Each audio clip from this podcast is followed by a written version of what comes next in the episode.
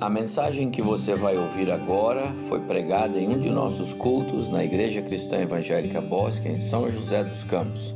Ouça atentamente e coloque em prática os ensinos bíblicos nela contidos. E eu quero convidar você que está em casa para abrir sua Bíblia comigo, lá na carta que Paulo escreveu aos cristãos em Filipos. Mais uma vez eu quero convidar você para nós meditarmos é, nesta carta. Temos feito isso nesses últimos domingos e eu quero concluir agora o capítulo 3. Hoje pela manhã já meditamos é, nos versos 15 até 19 e agora eu quero meditar nos versos 20 e 21 Filipenses capítulo 3. Convido você para ler comigo esses dois versos.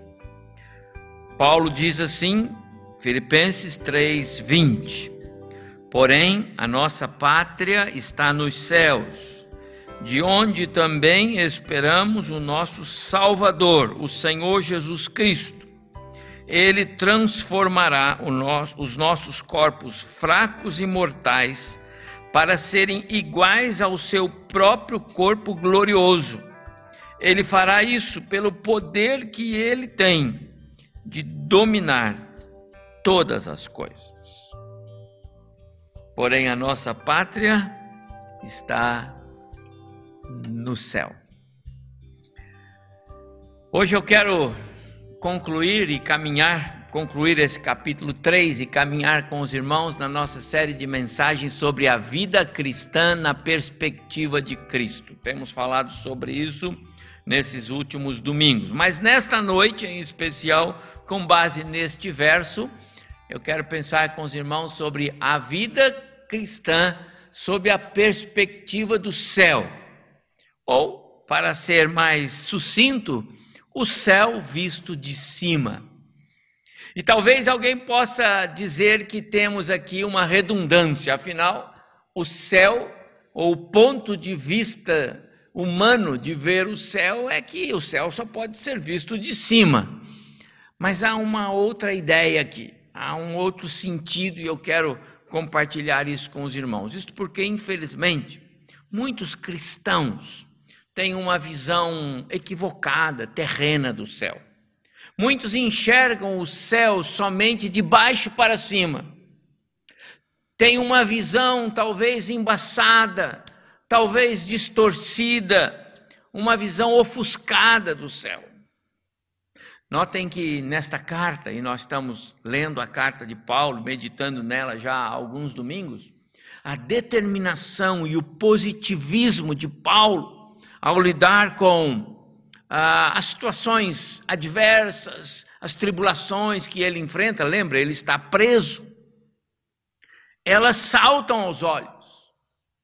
Notem as suas repetidas expressões de gratidão, de contentamento, apesar do sofrimento e das privações que ele passa. Temos uma questão aqui: como isso é possível? E a resposta a essa pergunta está nos versos que lemos. O que determina como será o nosso estado de espírito, a maneira como nós vamos reagir às situações que nós enfrentamos, a nossa disposição para viver o hoje, o amanhã e até mesmo a nossa esperança futura, vai depender da maneira como nós estamos vendo ou o ponto de partida da nossa visão a respeito do céu. Vejam, Paulo olhava para ele mesmo e para tudo aquilo que acontecia com ele, com base nessa esperança que ele tinha da vida eterna, do céu. A, a vida dele era movido não, movida não pelo que é, acontecia com ele no contexto que ele estava.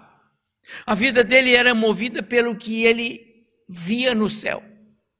A vitória do viver em Cristo, conforme escreveu Paulo lá aos Romanos, de, de, dependia para ele da visão do céu. Lemos em Romanos capítulo 8, 37, a, a palavra de Paulo diz assim: Em todas essas coisas somos mais que vencedores por meio daquele que nos amou. Essa visão de Paulo depende de uma cosmovisão, de cima para baixo depende de aprendermos a olhar para esse mundo a partir das nossas convicções do céu, do que nos espera. A visão de cima para baixo nos ajuda a enfrentar o contexto. Uh, não sei quantos irmãos conhecem uh, uma série, um documentário que passa uh, em pelo menos em dois canais de TV que eu conheço, chama-se O Brasil Visto de Cima. São imagens fantásticas. Há um outro que é O Mundo Visto de Cima. É o mesmo programa em duas edições. São vistas aéreas de cidades, de campos, de montanhas, de oceanos, de pontos turísticos, de praias. São lugares muitas vezes inexplorados. Fantástico. A natureza criada por Deus às vezes obras da, da própria engenharia humana, mas são vistas privilegiadas, porque o ponto de vista é, é de cima, não tem nada que atrapalha, nada que é, impede a visão. São imagens gravadas talvez de helicóptero, e acho que às vezes até drone, não sei. Mas são fantásticas as imagens, porque elas vêm de cima. Esse é o ponto alto desse documentário. E eu quero pensar com os irmãos nesta noite que o ponto alto das vitórias que Paulo fala sobre elas aqui nesta carta, meu amado irmão, é porque ele sempre olhou para esta vida a partir da visão do céu. Mas antes de falarmos do céu visto de cima na visão de Paulo, Vamos fazer uma pequena retrospectiva do capítulo 3, para nós nos sintonizarmos aqui. Nos primeiros versos, ele é, faz uma retrospectiva da sua vida, dos seus valores passados. Os irmãos se lembram, já falamos sobre aqui, sobre isso aqui.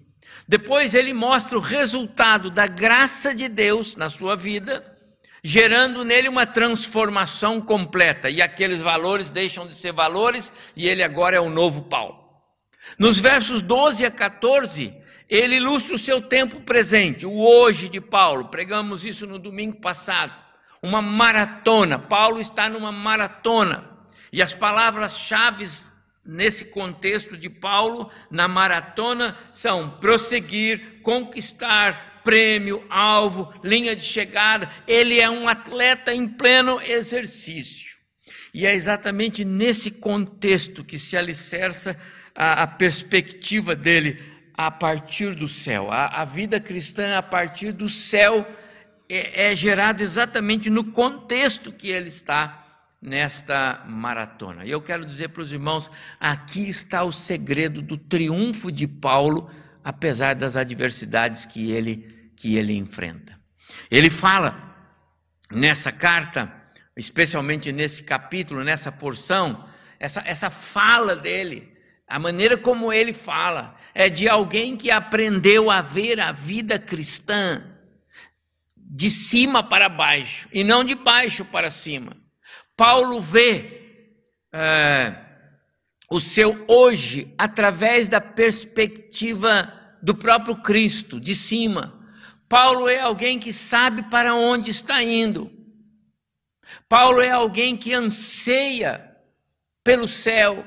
A sua, a sua mente, o seu foco está na sua vida eterna.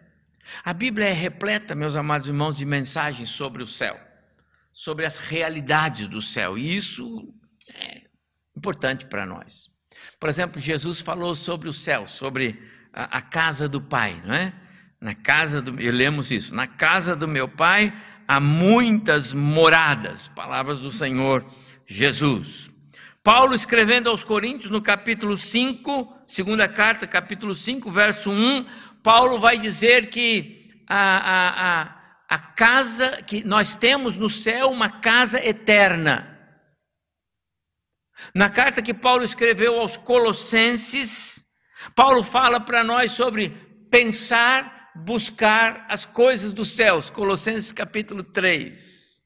Quando Paulo escreve aos Tessalonicenses, na primeira carta, ele fala sobre o glorioso o glorioso dia que nos encontraremos com Cristo nos ares, mas ares aqui é céu. Quantas pregações você já ouviu, meu prezado irmão que está aí conectado conosco nesta noite? Quantos estudos bíblicos você já ouviu é, sobre o céu? Ou mesmo quantas leituras bíblicas, artigos que você leu a respeito do céu? Quanto disso já ficou gravado na sua mente e no seu coração? De que maneira essas pregações, esses textos cativaram você a pensar no céu? Quais são as convicções do céu para você? O céu é o seu alvo, conforme é o alvo de Paulo, e ele escreve. Tudo que Paulo é, fala sobre alvos, prêmios, é, vantagens e conquistas, tudo que está aqui nos versos 12 a 14 que lemos, tudo que ele fala no plano espiritual, são valores que só podem ser percebidos quando vistos de cima para baixo. Paulo não está dizendo, de jeito nenhum, que nós devemos ignorar as nossas responsabilidades terrenas. Nenhuma condenação bíblica para quem faz uma boa poupança temos vários irmãos aqui que têm boas poupanças, é muito bom. Nenhuma condenação para quem está é, é, trabalhando em projetos de vida, projetos de vida familiar. Nenhuma condenação para quem está planejando casamento, constituir família. A Bíblia nos ensina que devemos é, cuidar do nosso bem-estar, da nossa casa, da nossa família, das necessidades nossas. É o que devemos fazer. Mas também nos adverte que essas coisas não podem tirar o nosso foco, não podem tirar os nossos olhos das realidades do céu. E é por isso, meus amados irmãos, que Paulo, ao terminar o capítulo 3, depois de de, de uma, uma, biografia da vida dele, como vimos, os antigos valores, a troca de valores, o momento atual. Ele vai encerrar o capítulo 3, os dois últimos versos, versos 19 e 20, ele vai, ele vai falar sobre o céu. Paulo muda o foco para é, é, é, o depois da linha de chegada, o depois que o, o prêmio foi alcançado. Ele leva os seus leitores originais, lá os cristãos em, em Filipos, para um cenário completamente novo. Ele fala do céu com tanto entusiasmo, com tanta naturalidade, que transmite a ideia de que ele está vendo tudo, que ele já chegou, que ele conhece tudo que está reservado para os que são salvos. E é assim que ele vai é, é, para esses dois últimos versos e eu quero, por alguns instantes, pensar nessas expressões de Paulo nos dois últimos versos do capítulo 3. Então ele diz assim: é, porém a nossa pátria está nos céus. Meu prezado irmão, meu amigo, o céu é a nossa pátria. Conforme o nosso dicionário, pátria é é o lugar que se nasce, o lugar ao qual se pertence como cidadão. Eu tenho orgulho de ser brasileiro, amo o meu país, amo a minha pátria, ainda com tantos absurdos, com tantas irregularidades aí nas nossas autoridades, não é?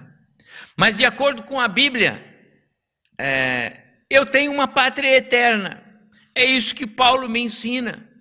Quando Paulo escreveu isso para os cristãos lá em Filipos, meus amados irmãos, é, eles não sabiam disso. Quando eles leram, imagina os leitores originais e Paulo escrevendo para eles: a nossa pátria é o céu. Aqueles cristãos viviam em Filipos, lá uma, uma colônia é, sob a jurisdição romana, eles eram cidadãos romanos, aqueles, aqueles filipenses, os cristãos lá. Eles tinham uma pátria. Mas agora Paulo fala para eles: não, vocês têm outra pátria. Amados irmãos, nós, os cristãos, os salvos, temos uma pátria celestial. Nós temos uma cidadania celestial. Porque nós nascemos. As, a pátria não é o lugar que se nasce? Pois bem, nós nascemos no céu ou do céu. O nosso nome, antes de ser registrado num cartório qualquer, em algum lugar, em alguma cidade por aqui, antes disso, Deus registrou o nosso nome no livro da vida lá no céu. O meu nome, o seu nome, e o nome de todos quantos já têm Cristo como seu Salvador e Senhor. E por causa do sacrifício de Cristo, o nosso nome está escrito no livro da vida no céu. Foi assim que o Senhor Jesus declarou para nós, ah, na sua própria palavra. Não é? João, quando escreve a respeito disso, no capítulo 1, versos uh, 11, 12, 13, ele diz que Jesus veio para o que era seu, mas os seus não o receberam. Mas a todos quantos o receberam, deu-lhes o direito de serem feitos filhos de Deus. Então você pertence à família de Deus, então é cidadão do céu. Mas não para por aí. O verso 13 diz assim: Estes não nasceram segundo a ordem natural. Interessante este verso. Eles não nasceram segundo a ordem natural, nem como resultado da paixão ou da vontade humana, mas nasceram de Deus. Por isso tem a cidadania no céu. A nossa pátria é o céu. Quando Paulo escreveu aos Romanos a respeito deste assunto, capítulo 8, versículo 29, um verso muito conhecido dos irmãos: Porquanto aos que de antemão conheceu, aqueles que Deus conheceu antes, antes quer dizer na eternidade passada dele, também os predestinou para serem conformes à imagem do seu filho. Antes de você nascer aqui, Deus conhecia você e ele escreveu o seu nome no livro da vida, porque é uma uma decisão dele. Os salvos, então, têm duas certidões de nascimento. Você tem, você tem Cristo como seu Salvador, você tem duas certidões de nascimento. Uma delas está em algum cartório por aqui, ou onde você nasceu. E essa tem tempo de validade. Porque o dia que você morrer, ela não vale mais. Mas você tem uma outra certidão de nascimento se você já tem Cristo como seu Salvador e esta é celestial. Está registrada no livro da vida. E, essa, e esse registro veio antes de você nascer, porque Deus registrou. Na carta aos Hebreus, capítulo 12, versículo 22 e 23, o autor diz assim: Vocês chegaram à igreja dos primogênitos, cujos nomes estão arrolados nos céus. A graça salvadora de Cristo faz isso. Já fez para você. Você já nasceu de novo. Você é um novo ser em Cristo. Você tem o seu nome registrado no livro da vida. O céu é a sua pátria. Uma segunda informação que eu encontro aqui e é importante. Então, Paulo, continuando no verso, ele diz, não é? A, a nossa pátria é o céu, de onde também aguardamos o Salvador. Do céu vem a nossa salvação porque nós somos cidadãos dos céus, do céu vem a nossa salvação. Não há dúvida, meus amados irmãos, que a nossa salvação ela acontece no ato instantâneo, momento em que a graça de Cristo é, é, é, é, infundida em nós, isso é um trabalho do Espírito, e isso acontece e naquele momento eu sou uma nova criatura, o pecador é um novo ser, porque nasceu de novo, e isso acontece porque Deus opera assim, e é nesta vida, pronto. Nós temos tantas, é, conhecemos tantas pessoas que aconteceu desse jeito. E a Bíblia tem uma série de é, contextos assim, não é? Pessoas que de repente a vida foi transformada. Jesus entra na casa daquele cobrador de, de, de, de impostos lá, o republicano é, Zaqueu terrível lá, entra na casa dele. Quando Jesus sai, ele é outro homem. Porém, enquanto estamos neste mundo, enquanto temos é, é, caminhamos por aqui, nós é, é, somos obrigados a conviver com a presença do pecado. O pecado ele já não está é, imputado na nossa conta. Não há mais condenação para nós, mas o peso, mais a, a opressão, a presença, por isso, meus amados irmãos, Paulo diz: nós aguardamos a salvação, ela ainda vai chegar na sua plenitude. Os salvos só alcançarão a plenitude da sua salvação quando Cristo se manifestar, quando o arrebatamento da igreja acontecer. Paulo, escrevendo a respeito disso para os cristãos em Corinto, ele declarou, capítulo, é, 1 Coríntios 1, 7, de modo que não lhes falte falte dom, nem, dom espiritual, enquanto vocês aguardam que o nosso Senhor Jesus Cristo seja revelado. Reúnem-se como igreja, sirvam ao Senhor e não falta nada, enquanto vocês aguardam a revelação de Cristo Jesus, nosso Salvador. A grande expectativa e a esperança do apóstolo Paulo era essa manifestação, e é essa manifestação de Cristo. Quando ele escreve para o jovem é, Timóteo, a primeiro, primeira carta, primeiro capítulo, verso 1, ele diz: Paulo, apóstolo de Jesus Cristo, é, pelo mandato de Deus, nosso Salvador, e de Jesus Cristo, nossa esperança. Do céu vem a nossa salvação. Eu já sou salvo. Se você já tem Cristo, você já é salvo. Ah, garantido. O nome está escrito, foi Deus que escreveu, o céu é a sua pátria. Mas nós ainda vivemos neste mundo, ainda caminhamos debaixo das, das angústias e das pressões que este mundo é, tem para nós. Mas do céu vem a nossa salvação. E esta informação é preciosa para nós. Mas o texto bíblico não para por aí. Há mais uma informação importante que agora está no verso 21.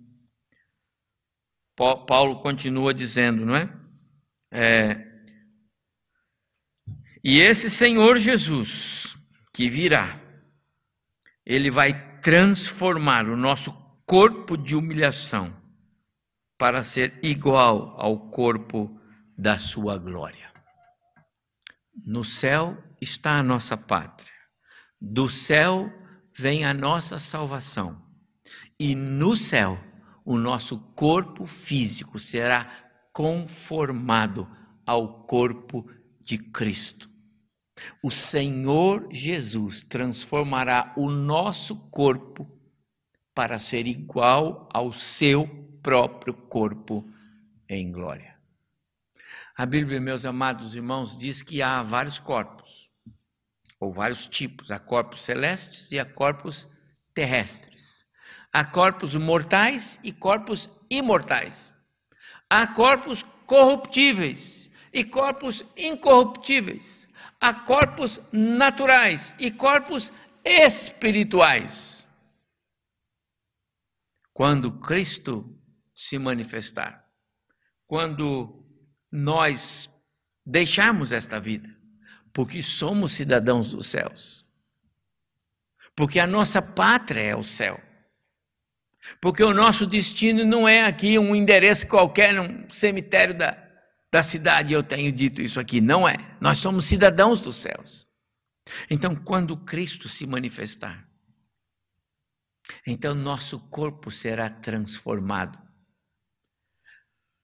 quando João escreveu lá na sua primeira carta, capítulo 3, verso 2, ele diz assim: Amados, agora somos filhos de Deus, e ainda não se manifestou o que haveremos de ser. Sabemos que quando Ele, Jesus, se manifestar, seremos semelhantes a Ele, porque haveremos de vê-lo como Ele é. Que notícia consoladora, que notícia fantástica, como é bom saber disto. Que bom saber que na eternidade com Cristo, eu e você, nós teremos um corpo parecido com o dele. Não mais este. Eu levanto todas as manhãs e digo para minha esposa: Obrigado, Senhor, porque mais um dia de saúde. Confesso que lá atrás, quando eu era jovem, eu não me lembrava de fazer isso todas as manhãs, mas hoje eu faço todas as manhãs. Esse corpo é perecível. Quantos estão é, sendo vitimados por um vírus? Quantos outros sofrendo por outras enfermidades? Meu prezado irmão, meu amigo, no céu, nós teremos um corpo parecido com o de Cristo Jesus. Lembra? Então os discípulos estavam lá reunidos em oração e Cristo apareceu. Ele estava tão lindo, perfeito, que os discípulos nem o reconheceram. Você vai ter um corpo assim se Jesus é seu Salvador hoje. Essas verdades bíblicas meus queridos irmãos e amigos, elas não atraem as pessoas deste mundo. Elas não despertam interesse do mundo pelas coisas espirituais. Sabe por quê? Porque a visão do mundo do céu é de baixo para cima. Não é uma visão vista de cima. A esperança deste mundo é na justiça do mundo e como esse mundo é injusto. Mas para você que conhece Cristo, mas para você que já nasceu de novo por causa da graça de Cristo, essa esperança agora ela vem de cima. E eu quero desafiar você a, a, a querer conhecer e aprender e a desenvolver a sua vida olhando de cima para baixo e não de baixo para cima.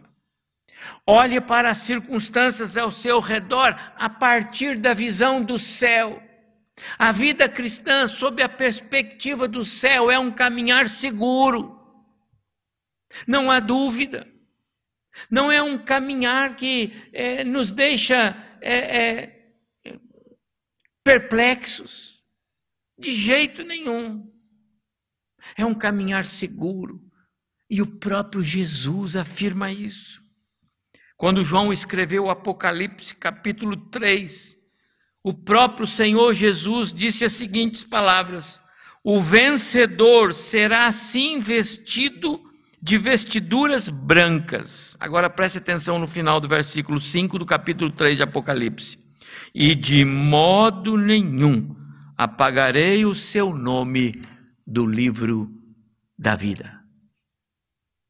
E de modo nenhum Amado irmão, você tem Cristo, então você vai para o céu.